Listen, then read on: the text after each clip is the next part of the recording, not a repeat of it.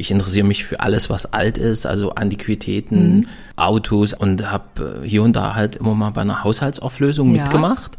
Und irgendwann sagte ein Kripo-Beamter, ja, wenn du kein Problem damit hast, in Häuser, mhm. in Wohnungen zu gehen, wo jemand verstorben ist, ja, dann biet doch Tatortreinigung an. Das war der Gedanke, das war die Geburtsstunde und dann bin ich irgendwie da reingeschlittert.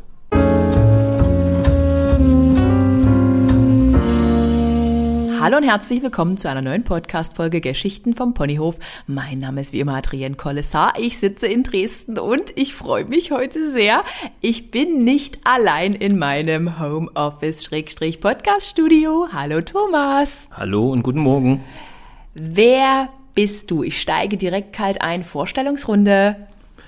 Ja, mein Name ist Thomas Kund und ich bin Tatortreiniger und Desinfektor. Äh, man findet mich bei Instagram zum Beispiel unter ein echter Tatortreiniger. Verlinke ich auch nachher noch. Vielen Dank.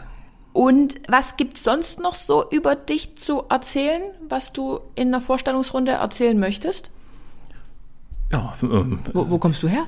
Ich komme aus der Nähe von Leipzig, bin 44 Jahre alt oder jung, je nachdem, aus welcher Richtung man da drauf schaut und bin nun seit über zehn Jahren Tatortreiniger mhm. und ja, erlebe ganz viel und äh, wir haben uns deswegen auch kennengelernt. Ganz genau. Ja, und jetzt bin ich hier und bin ganz gespannt, äh, über was wir uns heute unterhalten. Ich quetsche dich heute aus über deinen spannenden Job. Aber was äh, mich und bestimmt auch die Gäste sehr interessiert, äh, wie wird man Tatortreiniger? Hast du deine Ausbildung absolviert? Ähm, es gibt keinen richtigen Ausbildungsberuf, also bis jetzt. Äh, mittlerweile arbeiten wir daran. Es ist einfach, äh, ich interessiere mich für alles, was alt ist, also Antiquitäten, mhm. Autos, alles, was alt ist, hat für mich einen gewissen Charme und ich bin da tierisch begeistert. Und deswegen sammle ich selber äh, über viele, viele Jahre schon und habe äh, hier und da halt immer mal bei einer Haushaltsauflösung ja. mitgemacht. Ja, und ähm, irgendwann sagte ein Kripo-Beamter, ja, wenn du kein Problem damit hast, in Häuser, mhm. in Wohnungen zu gehen, wo jemand verstorben ist, ja, dann biet doch Tatortreinigung an. Und dann habe ich darüber nachgedacht und ja, dann ist es äh, tatsächlich so gewesen, dass ich äh, dann ein bisschen gegoogelt habe und habe festgestellt, ja, für den Beruf musst du gar nicht äh, mhm. groß Ausbildung haben und irgendwie bist du vielleicht auch der Erste, der dann in so eine Wohnung kommt und findest vielleicht die Schnäppchen. Mhm. Ich habe festgestellt, es ist mitnichten so, sondern ähm, es ist immer sehr, sehr, sehr viel Arbeit. Aber das war der Gedanke, das war die Geburtsstunde und dann bin ich irgendwie da reingeschlittert. Und du hast da einfach mal ein Eimerchen mitgenommen und ein paar Handschuhe und hast dir gedacht, da gucken wir uns mal einen Tatort an. Fast. Ähm, äh, ich habe Visitenkarten gedruckt und ich komme ja eigentlich aus einer komplett anderen Branche. Also ich bin in der Finanzdienstleistung groß ja. geworden und ähm, im Büro mit Schlips und Kragen und mhm. Krawatte und allem drum und dran. Ja, und äh, habe diese Visitenkarten verteilt und es ist erstmal gar nichts passiert. Mhm. Und irgendwann gab es den ersten Anruf im Büro, weil der Polizist meine Karte verloren hatte, aber wusste, ey, der arbeitet in diesem Versicherungsbüro. Mhm. Und ähm, der hat halt gesagt, ja, äh, hier ist Schusswaffengebrauch, jede Menge Blut, Gehirn, du machst das ja und du kennst das alles. Und ich so, ja, ja, das kenne ich alles. Äh, ja, ja, ja, ja. Und hat aber null Ahnung. Null. Also zu dem Zeitpunkt muss man ganz ehrlich sagen, äh, wenn ich dann zum Beispiel Bekannte oder Freunde in meinem Auto mitgenommen habe, da habe ich zehn Minuten gebraucht, erstmal das Auto aufzuräumen, um überhaupt Platz zu schaffen. Und ich sollte jetzt reinigen und desinfizieren. Mhm. Ja, was macht man in einer absolut aussichtslosen Situation? Ich habe meine Mutti angerufen. Ich wollte es gerade sagen, Mutti fragen. So, und die hat, äh, äh der habe ich das kurz erklärt und die hat gesagt, oh, kann ich mitkommen? Mhm. Gott sei Dank hat die das gesagt. Also es ist mir ist ein äh, Stein ähm, vom, vom Herzen gefallen und ich habe gedacht, jetzt äh, ganz schnell bin zu Obi gefahren, weil äh, Schotti hat diese weißen Anzüge immer an im, im Fernsehen, in der mhm. Tatortreiniger-Serie. Dann habe ich solche Anzüge gekauft und dann sind wir da hingefahren. Und äh, ich habe meine Mutter abgeholt und die hatte Eimer und Putzzeug, weil ich hätte alles vergessen. Also ich wäre mhm. dort halbherzig angerückt und dann haben wir unseren ersten Tatort gereinigt, ganz äh, mit sehr viel Pietät und hochprofessionell. Die Leute wissen bis heute nicht, dass das unser erster Tatort war. Mhm. Aber ähm, ich habe auch nicht gesagt, es ist meine Mutti, ich habe gesagt, das ist die Birgit, meine Kollegin, die begleitet mich heute hier. Mhm. Und dann haben wir das gereinigt und danach war mir klar, das machst du nie wieder. Äh, das tust du dir nicht mehr an. Und daraus sind jetzt über zehn Jahre geworden und ähm, mittlerweile wirklich hochprofessionell. Also Ja, ja, klar. so war der Start holprig, aber irgendwie genial. Ja, aber das ist ja trotzdem irgendwie krass, wenn du eigentlich aus dieser Versicherungsbranche oder Finanzbranche komm, Branche kommst. Kanntest du diesen Polizisten? Also den Also- habe ich, hab ich ähm, durch Zufall auf einem Grillabend kennengelernt. Wie es der Zufall so will. Im Buch ist das Kommissar Wiese. Ja. Äh, der hat einen anderen Namen und ich habe ihm äh, damals, als ich das, als wir das Buch angefangen zum Schreiben mit äh, Tagan Bakci zusammen, habe ich ihn auch gefragt, äh, darf ich deinen Namen dort erwähnen? Und er sagte, ah nee. Und jetzt sagt er, meldet er sich immer mit äh, Kriminalkommissar Wiese, wenn, wenn ich ihn anrufe oder wenn wir uns, ähm, also wir sind mittlerweile sehr gut befreundet. Und er meldet sich jetzt immer so und sagt immer, ja, ich bin Kommissar Wiese aus dem Buch und so. Äh, ja, war, Cool. Und die Visitenkarten, hast du die heute immer noch? Verteilst du die heute noch? Das nicht. Ähm, also die Visitenkarten gibt's nicht mehr. Da stand wirklich Thomas Kund, Tatortreiniger und eine Tatortreiniger. Telefonnummer drauf. Jetzt ist das ein bisschen professioneller. Wir haben äh, schicke Flyer. Aber ich habe immer welche im Auto und ähm, das Vertrieb habe ich halt von der Pike auf gelernt. Ähm, wenn ich Polizeiautos sehe, wenn ich Bestatter sehe, wenn ich Hausverwaltung sehe, dann äh, habe ich immer Flyer dabei, ich verteile immer Flyer, ich mache immer Werbung und ich glaube, das ist halt auch so ein, ein kleines Geheimnis, warum es so erfolgreich mittlerweile ist. Okay, weil die Frage, die sich mir jetzt stellt, ist ja auch, ähm, wir nehmen jetzt an, die Polizei hat irgendeinen Tatort. Ich jetzt wirklich, obwohl ich eine Ex-Polizistin bin, habe immer gedacht, naja, dann rufen die irgendwie jemanden, der das polizeilicherseits macht. Weil es kann ja jetzt nicht irgendwie jeder Fremde Gehirn von der Wand kratzen, oder? Nee, genau, also sollte auch nicht, weil ähm, das kann auch ähm, nachwirkend, ich sag mal, äh, einen so doll beschäftigen, dass das äh, einen schadet auch. Und ähm, es ist auch so, dass viele Polizisten denken, wir gehören einfach mit dazu. Also Ge- so würde ich jetzt auch ja. denken. Und äh, es ist aber nicht so, sondern wir sind wirklich ein äh, eigenständiges Unternehmen. Aber die Zusammenarbeit in, in Sachsen, Sachsen-Anhalt zum Beispiel mit äh, Polizei ist sehr gut. Also das funktioniert sehr gut. Ähm, man muss ja zum Beispiel mal gucken, 60 Prozent unserer Fälle sind Verstorbene, die mehrere Wochen, Monate oder Jahre tot in der Wohnung liegen. Und dann werden die entdeckt und äh, dann werden die Türen das erste Mal geöffnet, es kommt frische Luft ran, dann ist der Leichengeruch extremer und so weiter. Dann wird der Leichnam entfernt, äh, dann ist auf einmal die Leichenflüssigkeit, die sich frei ausbreiten kann. Und die, das ist schön, dass du dich gerade an der Nase gefasst hast. Du hast bestimmt gerade den Geruch in die Nase Hey, gekriegt. Ich hatte gestern eine Melone im Kühlschrank, die eigentlich so halb aufgeschnitten war, die, wo ich dachte, die wäre noch frisch. Ich will die rausnehmen für das Shooting und dann triefte schon so richtiger Schleim. Und so stelle ich mir es gerade vor. I. Mit einer Leiche. und deshalb irgendwie. So, äh, also so kann es halt auch passieren und ähm, es ist halt am Ende so, dass äh, die Leute, die dann noch im Haus wohnen, halt, die müssen damit ja zurechtkommen. Und das ähm, ist, das ist echt schwierig. Und meistens ist es ja so, die Polizei geht, die versiegelt die Tür und dann geht's irgendwann, äh, wenn das geklärt ist, ans Nachlassgericht. Und jetzt müssen die gucken, wo ist der Erbe. Und das kann auch Monate dauern. Und dann ist ständig die Wohnung so. Und durch die Zusammenarbeit ist es halt so, dass wir zumindest eine Erstmaßnahme machen können. Ja, und das ist für alle, die in dem Haus wohnen, natürlich ein Segen. okay. Also, weil Alternative ist, man sitzt das ein paar Monate aus und dann hat man einen Geruch jenseits von Gut und Böse. Ich meine, ich hatte es ja jetzt in meinem Messi-Haus, darüber haben wir uns ja kennengelernt. Genau. Du wurdest mir ganz oft äh, geschickt, du musst dich bei dem melden, der macht sowas. Und ich dachte so, oh mein Gott. Ja, und dann hast du gesagt, Adrienne, du hattest doch ja eigentlich noch Glück. Das ist doch gar nicht so schlimm. Ja, Der war ja trocken.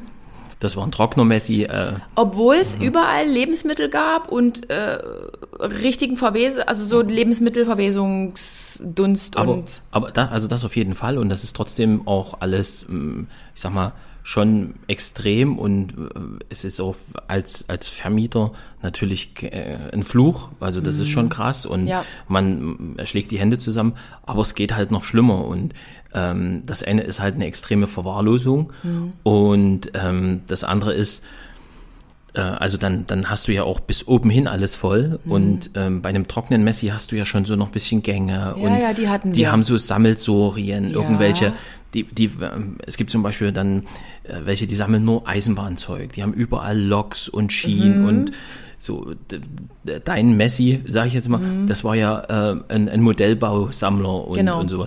Also dass die, manche sind auch sehr belesen, haben Bücher. Hat oder, er auch. So und die sind immer in irgendeine Richtung spezialisiert so ein bisschen und und eben sehr belesen und sowas. Das ist so typisch für einen trockenen Messi. Äh, bei trockenen Messis sind meistens auch sehr gebildete Leute. Absolut. Sehr, genau. eigentlich finanziell sehr liquide. Also da ist ähm, richtig Geld mitunter da. Hm. Und ähm, Egal, ich affe gerade hinter der Kamera äh, rum, erzähl weiter. Ist übrigens ein Mikrofon. Ist ein Mikrofon, hallo, hallo. Siehst du mich? Ja. Also, ähm, ja. Äh, die sind, sind sehr liquide, die haben mitunter unheimlich viel Geld, aber die haben halt Zwänge und Ängste. Hm. Das ist halt ein Riesenunterschied.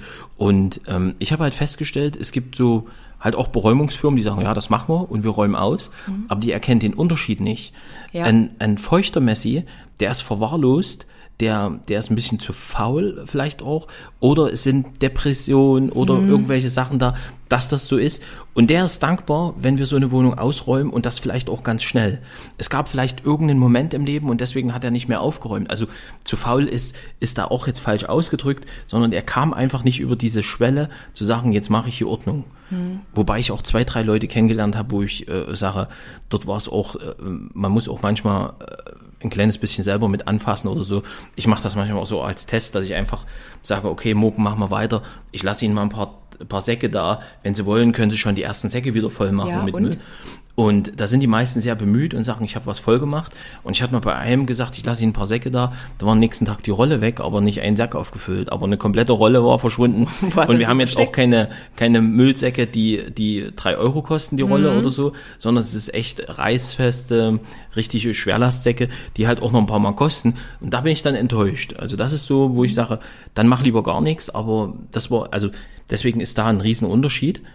Ähm, und wenn du jetzt aber so einen feuchten Messi die Wohnung beräumst, die sind glücklich, die sind zufrieden, die sagen Danke, das, äh, das hilft mir und das ist jetzt ein Neustart und, und sowas. Ähm, dem helfe ich mit. Bei dem kann ich sofort die Wohnung ausräumen. Ja. Aber bei einem trockenen Messi, den kann ich damit umbringen. Wenn ich mit dem zusammen die Wohnung ausräume innerhalb von 24 Stunden, das ist so viel Stress, dass ich dem damit wirklich im wahrsten Sinne des Wortes umbringe, weil der den Stress nicht, also man muss dann auch manchmal mit, mit ein bisschen Feingefühl, mhm. mit Fingerspitzengefühl an die Sache rangehen. Und das machen wir. Also wir sagen dazu Operation am offenen Herzen, mhm. wenn wir bei einem Messi räumen. Mhm. Ähm, ja, wenn der dabei ist, ist es hart. Ne? Ja, ja, ja. Ja. Bei mir war das ja auch so, dass die Kinder noch die Gelegenheit bekommen haben, mit ihm auszuräumen. Da wusste ich ja noch nicht mal, dass das Haus so aussieht. Aber denen war das dann auch irgendwie egal und der Mieter, der da drin war, wirklich ein älterer Mann, wie du schon sagst, sehr gebildet. Also mir hat es teilweise mit den HelferInnen schon so ein bisschen das Herz zerrissen, weil man irgendwie so ein ganzes Leben weggeschmissen hat. Auch so viel, der ist ganz viel gereist und der, der hatte Literatur über Literatur und diese Modelle. Und ähm, der Mann war dann immer noch in der Wohnung, während die Kinder halt schon so nach dem Motto, hier komm, wir müssen jetzt hier los mit unseren drei Kisten. Hm. Und der wollte dann wirklich immer noch, der saß dann da in diesem Sessel, der total vollgebaut war, im Müll, im, im, in Lebensmitteln und wollte dann noch irgendwie Skier aus der Garage holen. Die könnte er ja noch benutzen, die hat er erst letztes Jahr gekauft. Aber der Mann war eigentlich gar nicht mehr in der Lage, Ski zu fahren. Hm. Und das war irgendwie so, und hätten die Kinder dann nicht gesagt, so jetzt komm endlich, dann naja, das ist, äh, du reißt, also ich finde diesen, wie du es gerade gesagt hast, äh, man löscht ein komplettes Leben aus. Genau das, das, ist tatsächlich so. Das ist ja das, was ich halt auch beim, beim Bühnenprogramm ja. so ein bisschen als Botschaft sende. Wir haben so drei Phasen des Todes. Das ist einmal der Herztod, ja. das ist der Hirntod und dann der biologische Tod, dass halt keine Zelle im Körper mehr lebt. Mhm. Und äh, für mich gibt es eben noch zwei weitere Phasen. Die äh, vierte Phase ist einfach, wenn wir eine Wohnung beräumen von einem Verstorbenen, mhm. das sind die kleinen Erinnerungen, das sind die Andenken. Ja. Da, ist ein, da ist ein ganzes Leben in der Wohnung. Richtig. Und ähm, ich sage immer, dieser Eiffelturm, den man vielleicht zur Hochzeitsreise gekauft hat, das ist ja für uns Nippes, das schmeißen wir weg. Aber für die hatte das einen hohen ideellen Wert. Ja. Und wir löschen dort nochmal ein, ein viertes Mal eigentlich sozusagen ein Leben aus. Und äh, das Entscheidende ist einfach, äh, dass wir ähm, Menschen sind erst dann tot, wenn wir nicht mehr uns an sie erinnern. Genau. Und das ist, äh, glaube ich, das Wichtigste und das Wertvollste. Und da ist es nicht, dass wir, ich sag mal, in Trauer versinken und sagen, oh, das ist, ist jetzt schlimm, dass derjenige nicht mehr da ist, sondern dass man sich an diese lustigen und schönen Momente mhm. erinnert.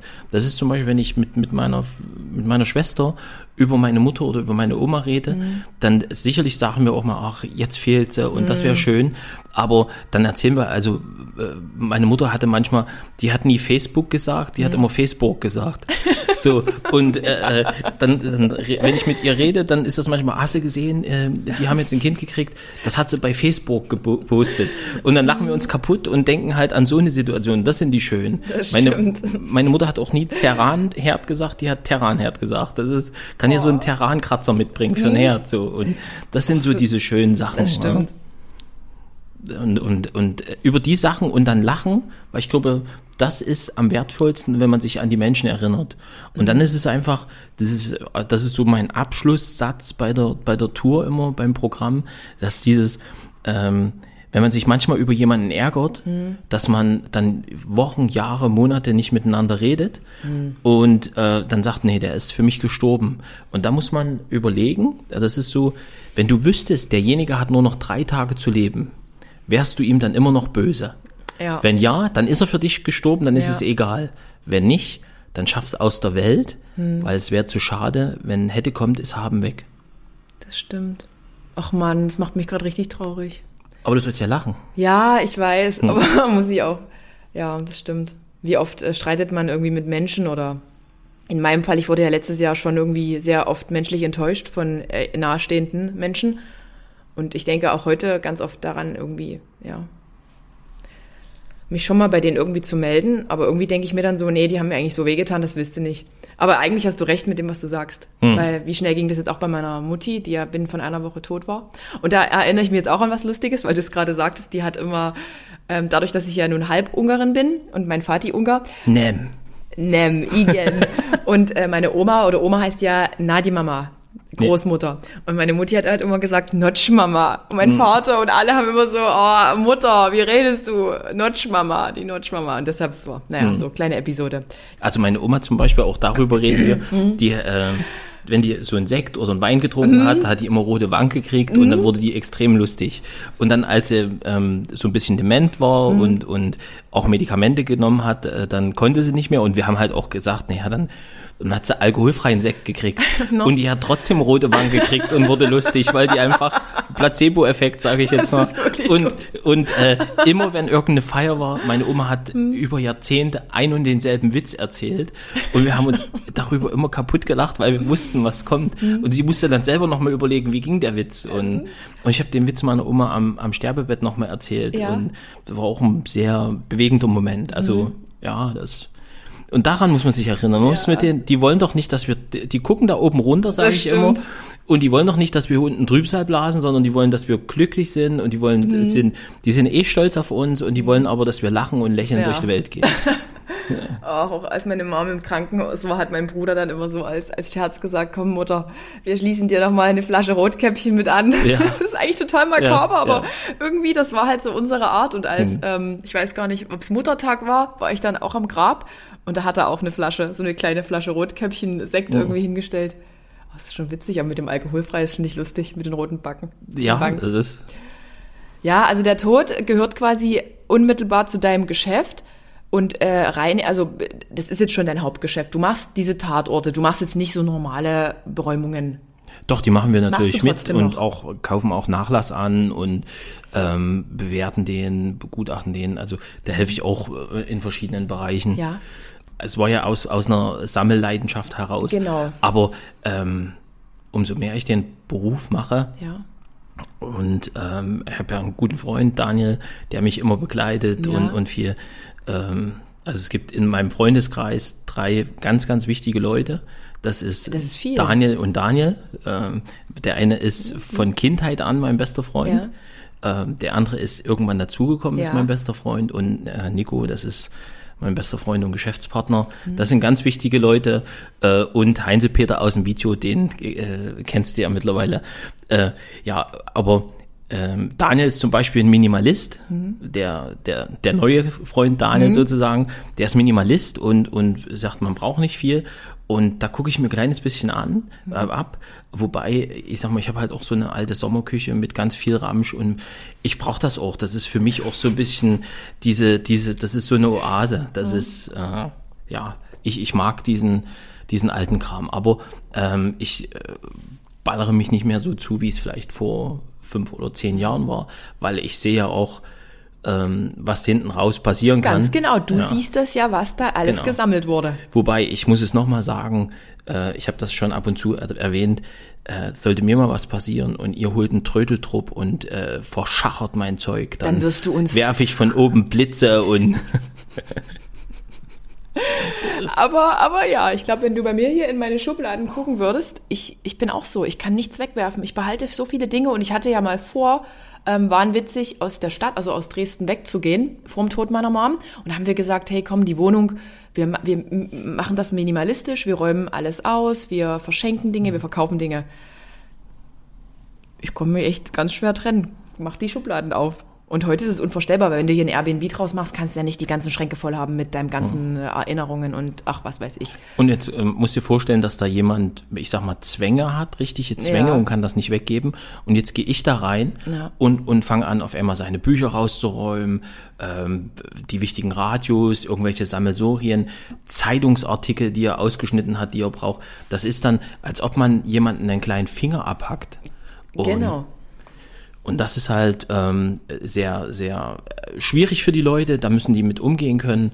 Und deswegen braucht man da viel, viel Fingerspitzengefühl.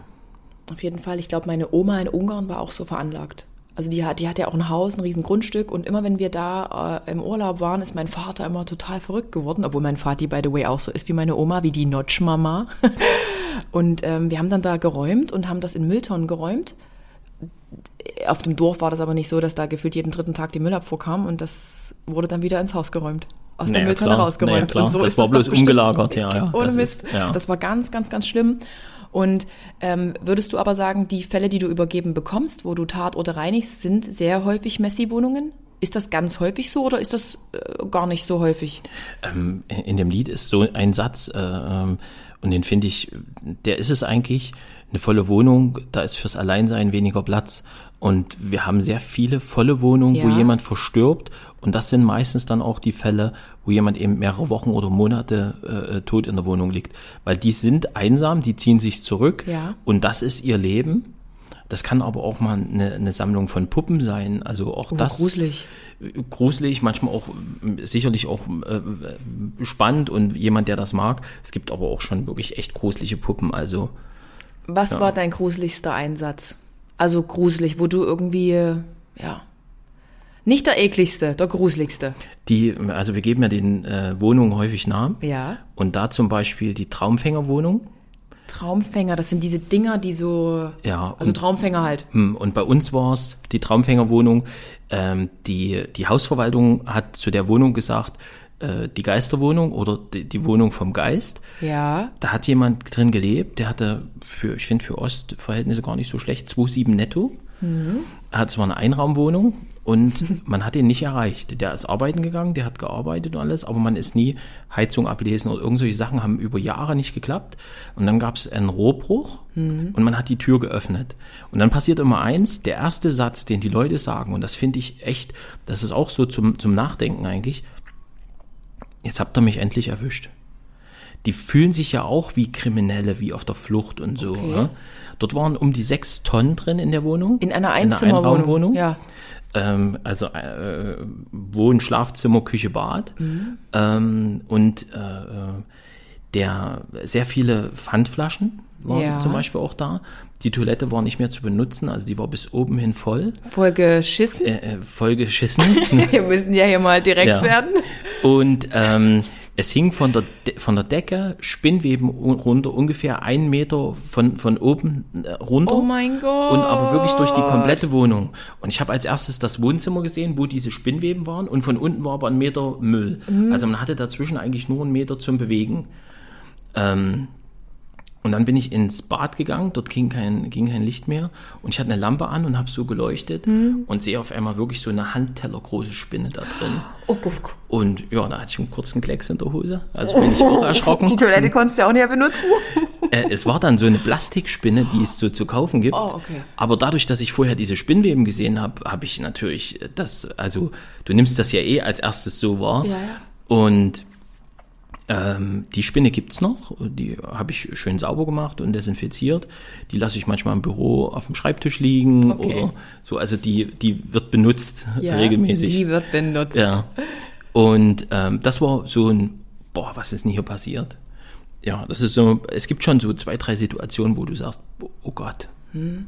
Ja. Und äh, was ist mit dem Mann dann passiert? Der hat noch gelebt. Der ja? hat gelebt, der hat eine andere Wohnung bekommen Ja. und ähm, äh, geht auch weiter zu seinem Arbeitgeber und so.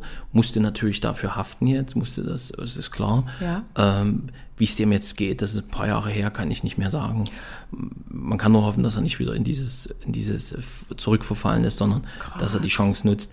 Äh, ich denke aber, dass es von den von den bei den trockenen Messis ist es ganz selten, weil die eine psychologische Betreuung brauchen, dass die nicht wieder da drück, hin zurückfallen. Mhm. Bei den feuchten Messis äh, schaffen es vielleicht 20, 25 Prozent, ähm, Ja. dann das so durchzuhalten und zu sagen, jetzt bleibt sauber. Weil das wäre die nächste Frage. Wie, Hm. wie, wie wahrscheinlich ist denn das, wenn jemand jetzt einfach in eine neue Wohnung zieht, dass das einfach vielleicht so also bleibt? unser, unser ordentlich? Rekord ist, äh, es war eine, eine Vierraumwohnung, dort haben wir 16 Tonnen aus einer Wohnung, über 16 Tonnen rausgeräumt. Und ich bin mit der Hausverwaltung gerade im Kontakt, wo das war. Ja. Und ähm, die hat halt, die Dame hat in ein paar Blöcke weiter, sag ich mal, eine neue Wohnung bekommen. Und es ist jetzt schlimmer denn je. Und die Wohnung ist Nein. kleiner. Und ähm, da ist es zum Beispiel dann, die Hausverwaltung geben dir nicht fünf Chancen. Die geben dir eine, vielleicht nochmal eine zweite. Und ähm, dann bist du obdachlos. Also das, wir, wir hoffen jetzt gerade, dass wir das so geregelt kriegen mit, mit, äh, mit dem Sozialamt und so, dass die wieder eine Wohnung kriegt. Aber die ist halt auch sehr uneinsichtig. Also die ist, die ist trocknermäßig, Ja. aber ähm, das ist ja das Verrückte, dass die kommen halt auch meistens aus einem richtig guten Elternhaus, Ja. ähm, auch finanziell guten Elternhaus. Meistens äh, sind, äh, also gerade bei Frauen, das ist halt das Verrückte, dass man, ich könnte jetzt eigentlich ein Buch nur über sowas schreiben, weil man so viel wahrgenommen hat mittlerweile über diese ganze Situation, ähm, äh, dass, dass ähm, die kommt aus einem guten Elternhaus, die Eltern waren Akademiker und ähm, es war aber trotzdem eine soziale Kälte. Und das merkst du den Leuten an. Also das prägt dich und das ist eben dort auch der Fall. Krass. Das ist wirklich krass und äh, kann man aber trotzdem sagen, dass die meisten der Wohnung, also die meisten, die jetzt so, da, darf man eigentlich überhaupt Messi sagen oder ist das irgendwie eine Beleidigung und wieder nicht richtig korrekt? Also Oder sagst du volle Wohnung? Ich, ich sag schon Messi-Wohnung, weil Ja. äh, das ist wie Tatortreinigung. Ähm, wir sagen Tatortreinigung, obwohl es eigentlich, ich sag mal, Leichenfund oder Desinfektion heißen müsste, äh, weil es alles nicht Tatorte sind. Aber der Begriff ist ja da und die Begrifflichkeit. Und ähm, wenn hinten auf dem T-Shirt draufstehen würde, Leichenfund oder Desinfektionsreiniger oder so, Tatortreinigung ist ja auch so ein bisschen, wenn, wenn man so ein Shirt anhat, und man geht jetzt, ich sag mal, zur Mittagspause essen. Das ist eine Frage, gehst du denn essen regelmäßig? Ja. äh, wir gehen immer Mittag essen und, und so. Und dann gehst du da essen und bist vielleicht in einem Einkaufszentrum, da ist das immer so, guck mal, Tatortreinigung. so, so, was ist denn da gerade passiert? Äh, Machen könnte ich das nicht, aber äh, so mal gucken würde ich schon gern. Und was war denn dein krassester Fall oder so? Das ist so das Typische. Und dadurch ist ja eigentlich auch diese, diese Tour und diese Show entstanden, dass ich halt auf der Bühne über über das, was ich erlebe, ähm, erzähle. Ich glaube, ich mache das ganz unterhaltsam, aber eben auch mit einer guten sozialen Botschaft. Und äh, ich kriege auch mit, dass die Leute halt zu mir ein Feedback senden und sagen, boah, äh, ich habe jetzt mal das und das, ich habe das mal beachtet. Äh, jetzt bei der Tour war, habe ich ein Schreiben gekriegt. Ich habe jetzt mal über diese Sachen nachgedacht, die du erzählt hast, wie man ein paar äh, bestimmte Situationen erkennen kann. Und ja, traurige Nachricht, aber auf der anderen Seite vielleicht auch ganz okay oder ganz gut. Ähm, meine Nachbarin haben sie heute auch tot aus der Wohnung geholt. Das war ein Tag nach der Show, hat die mich, mir, mich angeschrieben und hat gesagt, die Nachbarin wurde aus der Wohnung geholt. Sie hat das gesehen und hat ähm, kontaktiert. Verrückt. Und es ist aber schon so, dass die, die in diesen Messi-vollen oder vollen Wohnungen äh, leben, schon einsame Menschen sind. Oder können die auch ein ausgeprägtes Sozialleben haben und es merkt halt einfach niemand, weil die das so wünschen, weil das irgendwie eine Problemverarbeitung ist. Wir hatten letztes Jahr ähm, eine Messi-Wohnung, einen trockenen Messi, Ja. den wir über mehrere Wochen begleitet haben. Und ähm, der hat eine hohe soziale Kompetenz, total Okay. belesen. Das Räumen mit dem hat auch Spaß gemacht. Der war aktiv dabei, obwohl er Trocknermessi war. Der hatte so, so stahlblaue Augen und wenn der ihn angeguckt hat, die haben auch so geleuchtet. Wie bei und, dir. Ja, danke. Aber äh, äh, die haben geleuchtet und waren so, so, so fröhlich und aufgeschlossen. Er hat sich wirklich gefreut, mit uns dort das zu machen. Hat dann aber auch, also äh, das ist, äh, nach ein paar Stunden war es dann auch Stress, Mhm. wo wir gesagt haben, jetzt müssen wir aufhören. Ja. Und der hat einen, einen Beruf mit ganz vielen Menschen zu tun. Eine riesige Entscheidungsgewalt. Also das, das was er macht, ist, ähm, hat auch soziales Gewicht, sage Ja. ich jetzt mal. Und macht den hervorragend, ist, ist ganz angesehen. Und die Leute, die Leute sagen sich dann so, äh, also die wissen gar nicht, wie der lebt und wie der wohnt. Und ähm, der war sogar im Gewandhaus zu meiner Show und viele haben gesagt, ach Mensch, Sie sind auch hier schön und toll. Oh mein und, Gott. Und, ähm, und er hat mit einem, hat, hat auch, er ist begeistert und er hat das Buch gelesen und das und hat sich jedes Mal auch herzlich bedankt und ähm, dem ging es auch finanziell gut. Also der hat ähm, also über fünf netto, also Kann er sich da aber auch eine Putzfrau leisten? Und eigentlich immer ja. jemand noch, der aufräumt. und wir haben jetzt eine Flatrate. So, das ist, ähm, Darfst du sagen, was, was eine Flatrate kostet?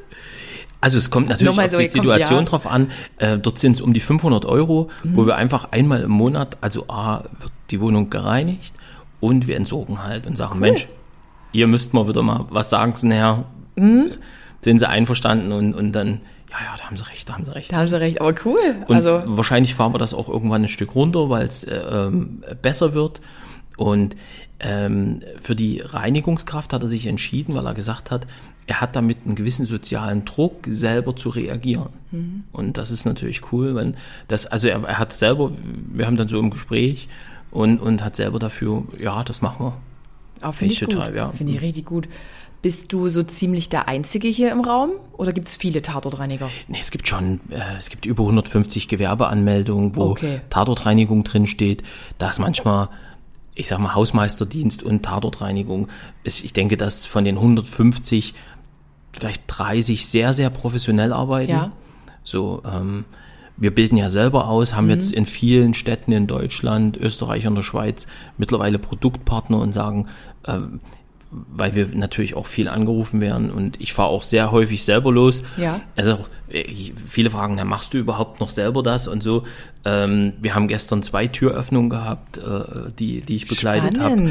Wir haben, also ich reinige morgen wieder einen Tatort, äh, also einen Leichenfundort.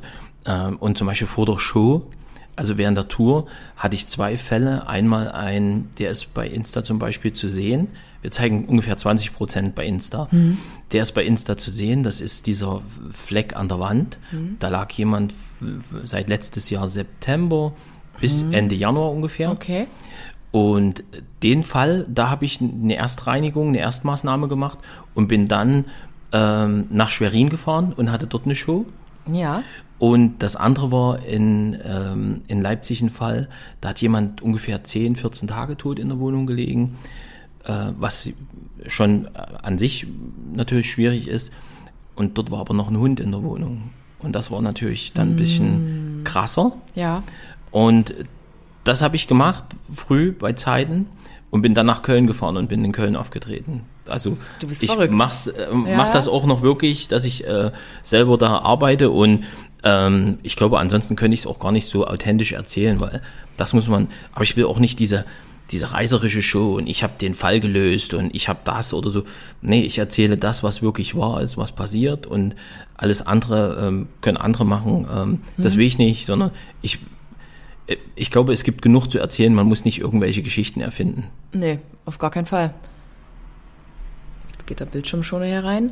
Ähm, noch mal eine andere Frage. Glaubst du an ein Leben nach dem Tod? Das ist schwierig. Ähm, Die Frage, äh, die stelle ich mir selber sehr häufig, was, äh, wie das so ist. Es ist aber so, also äh, ich sag mal, selbst der größte Atheist, also der nicht an einem Leben nach dem Tod, äh, also glaubt oder nicht daran glaubt, an, an einem Leben nach dem Tod, wenn der jemanden verliert, einen, einen lieben Menschen, dann ist trotzdem dieses, äh, wenn da irgendeine Situation ist, na, das war er jetzt, das war die und da, äh, da hat, hat mir, das ist passiert oder so. Und ich habe auch schon so das ist ja immer so, gibt es so äh, Sachen, ähm, die passiert sind, wo du sagst, äh, die, die sind so Geistererscheinungen wie bei der Dings. Es gibt manchmal sicherlich sehr äh, verrückte Momente, Ja. wo du sagst, ähm, also wir hatten eine Wohnung, die, die katastrophal war, weil die Liegezeit und, und die Temperaturen und so waren. Du konntest aus der Wohnung nichts mehr aufheben. Und die Angehörigen haben mich um ein Erinnerungsstück gebeten. Ja. Ähm, ich, ich verfälsche das ein kleines bisschen, weil ich über die Geschichte an sich nicht erzählen darf äh, und kann. Aber die haben mich um ein Erinnerungsstück gebeten und du konntest dort nichts aufheben. Es war einfach so, überall waren Maden, Fliegen, überall war Leichenflüssigkeit und es ist nichts gewesen, was man hätte aufheben können. Und dann gab es von demjenigen ein Erinnerungsstück aus der Jugend, aus der Kindheit. Das war in einer etwas größeren Tupperdose eingepackt. Und die war Okay. so verschlossen. Ja. Und ich wollte eigentlich diesen ganzen Karton nehmen, das war ein riesengroßer Pappkarton, und wollte den wegschmeißen. Und in dem, in dem Augenblick hatte ich das Gefühl, dass Ja. mir jemand auf die Schulter st- tipp- tippst. Und deswegen habe ich die Kiste nochmal aufgemacht. Und habe dann diese Tupperdose mit diesem Erinnerungsstück gefunden und habe das gegeben. Und die Leute haben geweint, ähm, die haben, waren sehr dankbar dafür. Und da, da sagt man dann, ja, war das jetzt jemand, hatte ich jemand? Ja, ja. Oder war es einfach nur Intuition oder dieser Moment, dass es dann sagst, jetzt guckst du doch mal rein, äh, äh, bildest dir das ein. Man kann es nicht sagen, wir können es nicht sagen, aber dieses, es ist schön, äh, da oben gibt es jemand, der passt auf dich auf. Der Gedanke ist einfach schön und deswegen sollte man den auch so stehen lassen. Ja, der ist wirklich schön. Und wenn es nicht so ist, dann ist es ja trotzdem, dass die Leute in unserem Herzen weiterleben. Und dann ist es ja so manchmal, dass man vielleicht was macht aus Intuition raus, weil man denkt, ja, die Mutti hätte es genau so gemacht. Und deswegen macht man es. Und dann hat man diese, ja, da hat sie mir gerade einen guten Hinweis gegeben. Und das ist auch ein guter Hinweis, der genau von da kommt. Also ich, ich es ist also tatsächlich so, wenn, wenn irgendwas Verrücktes gerade passiert und mein Leben ist ja auch mittlerweile total verrückt. Also ich hätte ja nie gedacht, dass das sich mal so verändert. Und ich kriege halt vielleicht einen coolen Anruf mit einer geilen Info oder mit, mit tollen Projekten, die jetzt in den nächsten Monaten passieren werden. Äh, und, und man freut sich drauf. Dann fahre ich tatsächlich auf den Friedhof und erzähle das meiner Mutter und meiner Oma. Also dann gehe ich ans Grab, setze mich hin, sage ich, vertragt ihr euch, streitet euch hoffentlich nicht. Und dann erzähle ich das so einfach. Ähm, einige aus meinem Ort, die wissen das, die, die, die gucken aus dem Fenster und sagen, der, der, es wird immer auf dem Friedhof so. Also ähm, und, und das tut auch irgendwie gut, denen das zu erzählen. Ja, das glaube ich ist ganz, ganz wichtig, dass man so damit umgeht. Ja. Aber auch da, die wollen, dass wir nicht traurig sind, die wollen, dass wir lächeln. Das ist. Ja. Und ähm, Ja. ich kann zum Beispiel andere, wenn andere weinen, äh, kann ich nicht hingucken, weil ich dann mitweinen muss. Und ähm, Oh Mann. dann kriege ich auch Tränen in die Augen. Wir und wollen nicht das, weinen. das wollen wir, wir nicht. wollen glücklich sein und die positive Erinnerung behalten. Nee. Ich kann noch nicht ans Grab gehen und Geschichten erzählen. Ich sitze immer nur dort und weine. Und es ist auch okay. Ja. Das ist auch okay. Dann kannst du es wenigstens immer raus damit. Ja, genau. So, wir kommen wieder zu einem etwas lustigeren Teil. Haha, nein. Aber hattest du trotzdem, äh, trotz der Sache mit der Tupperdose, nochmal irgendwie ein anderes Übersinn? Also war auch unter den Fragen, die mir für dich gestellt wurden, irgendwas anderes Übernatürliches an, dein, an den Tatorten? Oder Quatsch? Also war es nicht, aber man hat ähm, äh, sehr viele, ich sag mal, auch unterhaltsame Momente oder so äh, in dem Augenblick vielleicht äh, kurz gruselig und dann aber auch wieder zum Lachen. Wir haben in, in einem Keller mal geräumt und da standen lauter leere Pappkartons. Und die, also so Umzugskartons, so gestapelt nebeneinander. Und die habe ich mit Daniel rausgeräumt und dann habe ich gesagt, oh Gott, wir müssen aufhören. Und ja, was ist denn, was ist denn? Hier müssen wir das Veterinäramt anrufen. Hier hinten ist alles voller Frösche. Und dann ist der so rangeschlichen und hat diesen Kartons so genommen und hat so drüber geguckt. Und da waren da diese Keramikfrösche mit diesen großen Klubschaugen. Oh Gott. Und da standen so 20, 30 Stück und alle guckten einen an. Und wir haben einfach nur herzhaft, äh, eigentlich an, an, einer, äh, in einer, in, in einer, an einer Stelle, wo jemand gestorben ist, Ja. einfach nur herzhaft gelacht. War, und das ist ja auch, ähm, wenn man mit, zum Beispiel mit Polizeibeamten unterwegs ist, in so einer Wohnung und so, das ist ja schon, da ist jemand gestorben, das ist angespannt und so. Und trotzdem muss man mal hier und da einen Witz machen, Ja. weil ansonsten äh, glaube ich, dann kriegst du einen Haschmich, da wirst du irgendwann. Ja, das kennt man doch. es gab mal diese Situation, dass jemand, ähm, dass man so das Gefühl hatte, es beobachtet einen jemand. Und das ging uns zwei, drei Tage beim Arbeiten dort so. Mhm. Und dann hatte ich ja die Tür geöffnet von dem Schrank und da saß äh, jemand drin und guckte mich an. Und ich bin natürlich erst mal rausgerannt und so und dann bin ich mutigerweise zurückgegangen und das war so eine lebensechte Gummipuppe, so eine, so eine Silikongummipuppe. Gruselig. Die sah mega Gruselig. krass aus und, und wirklich so täuschend echt. Und äh, in dem Augenblick hast du halt, da, oh. da bubbert Herze da. Findet, findet ihr, ähm, weil ich das bei Durchsuchungen auch relativ häufig hatte, ich meine, ja, Sexualität ist ja jetzt nichts äh, Außergewöhnliches, aber findet ihr viele seltsame Dinge in sexueller Hinsicht? Also, also ähm, wirklich verrückte Sachen? Also, also ja, äh, ja. autoerotische äh, Selbsttötungsunfälle ähm, mhm. sind, sind ja extrem viele. Also äh, für die, die nicht wissen, mhm. das sind äh, Leute, die sich beim, beim Selbstbefriedigen in irgendeiner Form so sehr verletzen, äh, dass sie versterben. Mhm. Oder manche ziehen sich eine Tüte über den Kopf, Ach um Gott. diese Sauerstoffzufuhr zu verringern und dadurch den Orgasmus zu erhöhen. Und ähm, das passiert hundertmal in Deutschland. Ich glaube, ähm, die Dunkelziffer ist höher. Ich glaube, da gehen doch mehr mit einem Lächeln äh, von uns in Deutschland pro Jahr. Okay. Und da hast du, also äh, von, von Riesendildos äh, bei Männern wie Frauen und irgendwelche selbstgemachten Gerätschaften, ähm, die Taucheranzugwohnung, wo jemand im Taucheranzug äh, sich sozusagen selbst befriedigt hat und hat einen Hitzeschlag bekommen. Oh Gott. Ähm, mhm. Wir hatten, ähm, ein, es war ein sehr angesehener Mensch, äh, Mann, der der äh, bei einem großen deutschen Unternehmen als Ausbilder gearbeitet hatte und ähm, der hat sich äh, nachts als Frau verkleidet und hat sich halt auch mit anderen getroffen. Der war aber riesengroß und sehr, sehr füllig und der hatte so ja, äh, Stilettos in der Größe 48, 50. Das sowas gibt's? Das und, ist auch verrückt. Ja, und das ist, mhm. und das ist, wenn du das als Mann als erstes findest, solche Schuhe, ist das auch gruselig. Und da hing, also diese, diese Szene ähm, bei äh, Schweigender Lämmer, wo die dann in diesem Keller, in diesem Brunnen sitzt und der hat so, so einen Raum, wo der sich so anzieht und, und so vor diesem, so war dieses erste Gefühl, als ich damals in dieses Schlafzimmer reingegangen bin, war dieser Spiegel und alles hing voller Perücken und so Gummibrüste ja, zum ja. Umschnallen und sowas. Und, das ist schon spannend, und, das und, zu sehen. Na, da kriegst du ja erstmal so, oh, wo bist du jetzt hier so? Ja, ja. So, und ähm, äh, also ich glaube, Erotik ist ja eins der, der ja, der wichtigsten Themen. Äh, ja. Und, und ähm, dort war es halt, also die Wohnung war absolut krass dann auch, weil du tauchst dann ja schon in den ihre Privatsphäre sehr stark ein. Und wir erleben ja die, also wir erfahren ja die intimsten Geheimnisse der Leute. Im Prinzip ja. Und äh, da ist es auch so, dass ich zum Beispiel ne, den dann nicht erzähle, den Angehörigen, ihr Bruder hat das und das gemacht mhm. oder ihre Schwester war äh, dort und dort oder mhm. Das behalten wir für uns. Ähm, ab und zu kann man so eine Story erzählen. Kann sich vielleicht bei der Show noch dran erinnern, mit den Gläsern im Schrank. Äh, da hat jemand halt äh, Kacke in Gläsern gesammelt mm. und hat das von Frauen äh, sich extra, also das erzähle ich auf, auf der Bühne nicht, aber man kann das ja mal sagen, der hat sich auf den Teller kacken lassen und hat das dann äh, fotografiert und, und gefilmt und dann hat er das in Gläser reingemacht und hat das aufgehoben und hat eben drauf geschrieben, Bettina, 17.03.2018. Faszinierend. Wirklich, ja. dein Job ist so vielseitig. Ich habe die größte Kacke-Gläsersammlung in Europa. Hast du die immer noch? Nein. Nein, da, oh ja, das sagt er dann hinter Mikrofon. Ne?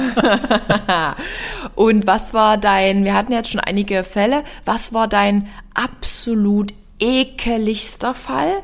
Hatten wir den schon? Ich hatte den gruseligsten, übernatürlich, wirklich so richtig eklig, genau, wo man so äh, brechen also, muss vielleicht. Also ich finde, ähm, wenn, wenn halt die Toilette nicht mehr geht, ähm, mhm. dann wäre ich halt häufig gefragt, was macht man mit dem ganzen Pfand und ähm, da reagiere ich erstmal ganz unterhaltsam drauf. Letztendlich ist es so, dass die sehr häufig in die Flaschen reinpinkeln. Mhm. und deswegen entsorgen wir es. Also wir schmeißen das weg, wir schaffen es nicht an den Pfandautomat. Was? Das kann man doch auskippen und wegbringen. Also in Pfandflaschen wird reingepinkelt. Ja. Wenn die Toilette kaputt Ja, dann ist. kipp ich's aus und bring's weg, aber irgendwann kriegst du die Pfandflasche wieder zurück, wo jemand das- reingepinkelt hat. Entschuldigt Leute, das würde ich niemals machen. Ja. Vielleicht aber doch. Nein. Jetzt hast du bestimmt die ersten Follower, die sagen, hey, ich würde so eine Flasche nehmen. Aber was machen die mit der Kacke? Ähm, die machen halt den Eimer sehr häufig. Eimer. Und ähm, dann pingeln die da rein und dann sind die randvoll mit Fäkalien. Und wenn das eine Weile steht, ist das, also das ist so mein Kryptonit. Ja. Da kann ich hingucken, da habe ich schon den ersten Würgereflex. Glaub ich. Ich kann da auch Augen zu und durch, einmal ansacken, wegschütten. Aber das ist schon, schon sehr speziell, finde ich. Und du hast halt, also es gibt ja auch manche, die machen in Tüten oder in, in also ich habe alles schon erlebt in irgendeiner Form, aber ich würde nie behaupten, ich habe schon alles gesehen, weil ja, mit dem nächsten Tag öffnet sich eine Tür und dann ist es genauso, dass du eben nicht alles gesehen hast, sondern dass wieder irgendein eine Situation ist, wo du denkst, Alter, das gibt's doch gar nicht. Okay. Deine Helferlein. Du hast ja bestimmt auch Angestellte, die dir manchmal helfen. Du musst Ja. da, du machst ja nicht jede Wohnung ganz alleine. Wie, wie werden die denn ausgesucht? Nach welchen Kriterien? Die müssen ja doch ganz robust sein. Also da bewirbt sich jetzt nicht jemand, der Putzfrau ist und sagt, naja, ich suche einen Job zum Reinigen. Also es gibt natürlich ein Reinigungsteam, also die wirklich die Messi-Wohnung reinigen und so, und die haben auch Bock zu putzen. Das sind Leute, die wirklich sagen, ey, ich will putzen. Hätte ich auch Bock, ey. Ja. Doch. Und dann gibt's natürlich welche, ähm, die interessieren sich an, ich sag mal, für diesen Job als, äh, Job als Tatortreiniger. Äh, die stellen sich aber, ich sag mal in Anführungsstrichen, das sehr romantisch vor, weil die sagen, hey, da, da ist jemand verstorben, da liegt frisches Blut, das wische ich weg und da habe ich einen coolen Job und verdiene auch noch viel Geld. Es ist aber alles nicht so. Auch, sondern man auch nicht viel Geld. man verdient normal nicht viel Geld und sondern normal. Ähm, unsere Angestellten verdienen normal gut. Ja. Und äh, zum Beispiel gibt's bei uns, kriegt jeder zum Beispiel Mittagessen bezahlt auch. Und ähm, aber es ist ein Knochenjob, weil du musst mal eine Küche rausbauen, weil du drunter reinigen musst. Äh, wie gesagt, 60 Prozent der Fälle sind Leute, die mehrere Wochen tot in der Wohnung Ja. liegen. Das ist die komplette Situation anders. Das heißt, wir müssen manchmal die ganzen, oder wir räumen die ganzen Wohnungen aus. Da habe ich, ähm, da haben wir halt auch Teams, die das machen und die sich darauf spezialisiert haben. Da habe ich zum Beispiel auch ein paar richtig taffe Mädels, die, die richtig was auf dem Kasten haben. Und ähm, da ist es wirklich, wie stabil ist der Magen? Ja. Das muss man natürlich können. Und ähm, dann auch, da ist es nicht immer nur, dass man super kräftig und stark sein muss, weil das Sofa runtergetragen sein muss, sondern manchmal ist es einfach auch ein bisschen Cleverness, ein bisschen logisch denken, wie kann ich äh, hier reagieren, wie kann ich das machen und dann kriegt man das auch relativ gut hin. Okay. Und nimm, ja. bin auch wirklich auf die Leute, die wir haben, sehr stolz. Wir haben extrem viele Nachfragen, auch Praktikas und so. Und deswegen haben wir eigentlich so, dass wir sagen, wir gucken, wem, wer passt Ja. ins Team und so. Ähm, ich muss aber dazu sagen, wenn man, wenn wir Bewerbung kriegen, auch für Praktikum und so, man sollte sich wirklich hinterfragen, wenn es zum Beispiel in irgendeiner Form schon, ich sag mal, von der Psyche her Probleme gab, dann bist du für den Job nicht geeignet. Auch wenn du denkst, Mensch, ist alles gut und ich kann das und das wollte ich schon immer machen. Ja, ja. Wenn ich schon zwei, drei Angststörungen hatte oder ähm, verschiedene andere Sachen, dann seid so ehrlich zu euch selber und sagt, nee, dann ist der Job nichts für mich, weil wir treffen Menschen in einen ihrer verwundbarsten Augenblicke. Wir sehen Sachen, die keiner sonst zu sehen bekommt. Und wie ich, ich zeige maximal 20 Prozent von den Fällen. Die anderen kann man nicht zeigen und manche Sachen will ich nicht zeigen. Suizide zum Beispiel zeigen wir gar nicht. Da gibt es den sogenannten Werteeffekt. Ähm, ich finde das auch verwerflich, wenn andere Tatortreiniger das zum Beispiel zeigen und posten. Ja. Ähm, das ist ja dann dieses, dieser Werteeffekt sagt einfach, die Leiden des jungen Wärters, der nimmt sich ja dann das Leben.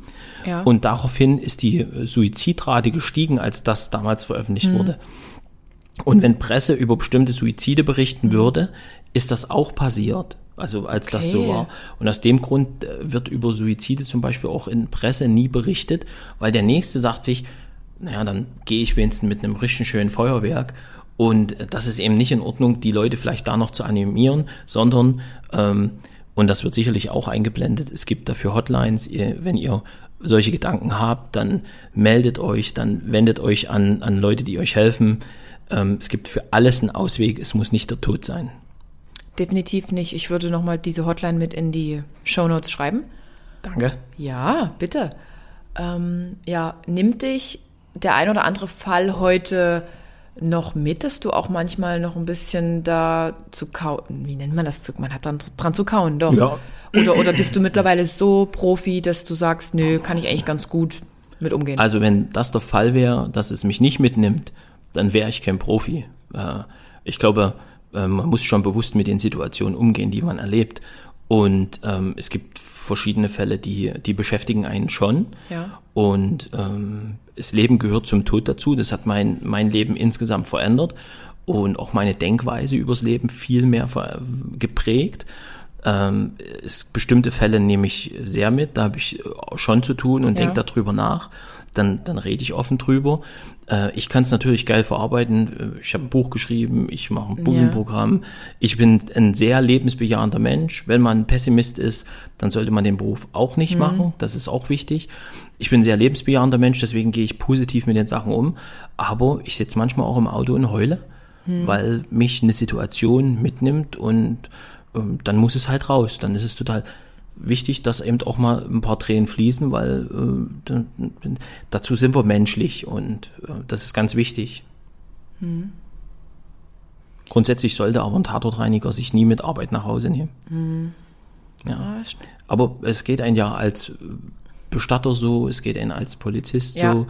Ähm, äh, selbst, ich sag mal, im Krankenhaus, ähm, wenn jemand vielleicht oder, oder im Hospiz oder palliativ, die arbeiten Wochen, Monate mit Menschen und irgendwann kommt dieser Moment, dass sie gehen und mhm. du hast eigentlich da auch eine Bindung vielleicht aufgebaut oder so.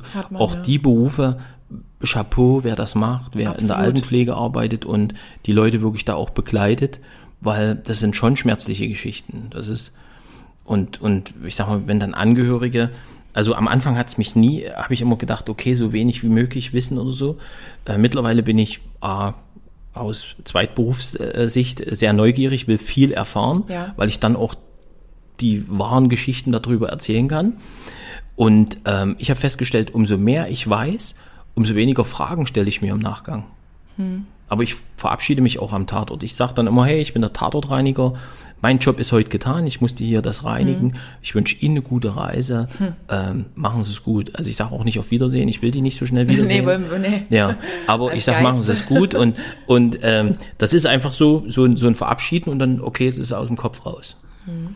Und dann, äh, früher, ich sag mal, in der Finanzdienstleistung gab es so dieses, ähm, ja, wenn du, wenn du gut verkaufst, wenn du intensiv arbeitest, wenn du fleißig bist, erfolgreich, dann kannst du dir geilen Urlaub leisten und ein geiles Auto und äh, alles ist, ist Wahnsinn und ist krass und, äh, und da gab es immer dieses intensiv arbeiten, intensiv Freizeit, gib Gas, mach richtig Umsatz, bla oh. und so, dieses, ne, so verkaufen, verkaufen, mm, verkaufen. Ja ist nicht immer so, sondern aber es gehört halt mit zu diesem Business, glaube ich, dazu, mhm.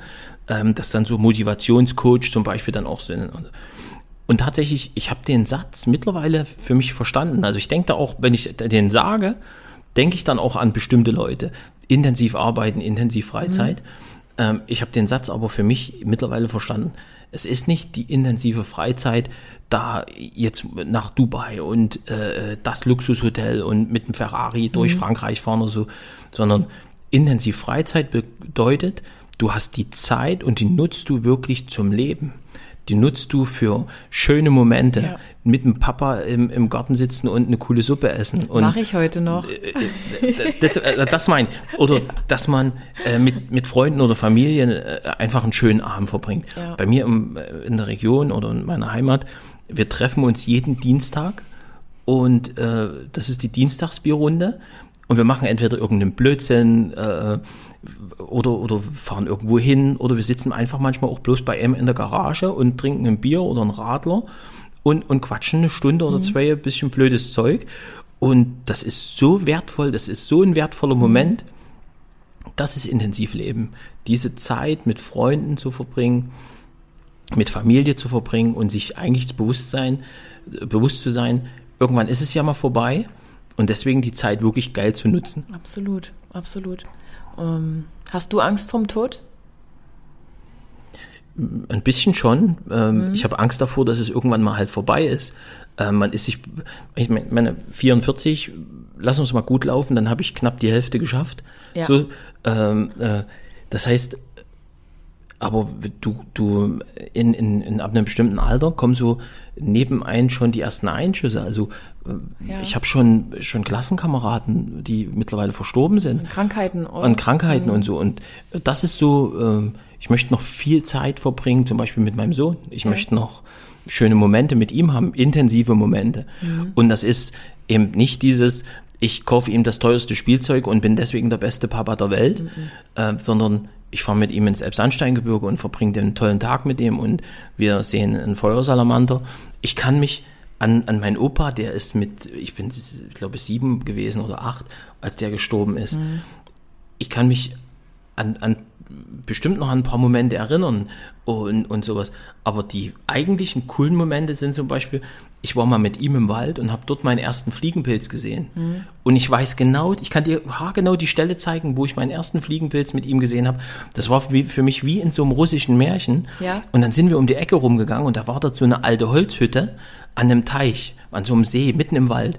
Und ich habe zu meinem Opa gesagt, Opa, wer wohnt denn hier? Ja. Und er hat gesagt, na, der Weihnachtsmann. Und ich wusste seit dem Augenblick, dass dort der Weihnachtsmann, ich wusste genau, wo der Weihnachtsmann wohnt. Das war gar nicht weit weg von unserem Haus, so zwei Kilometer im mhm. Wald.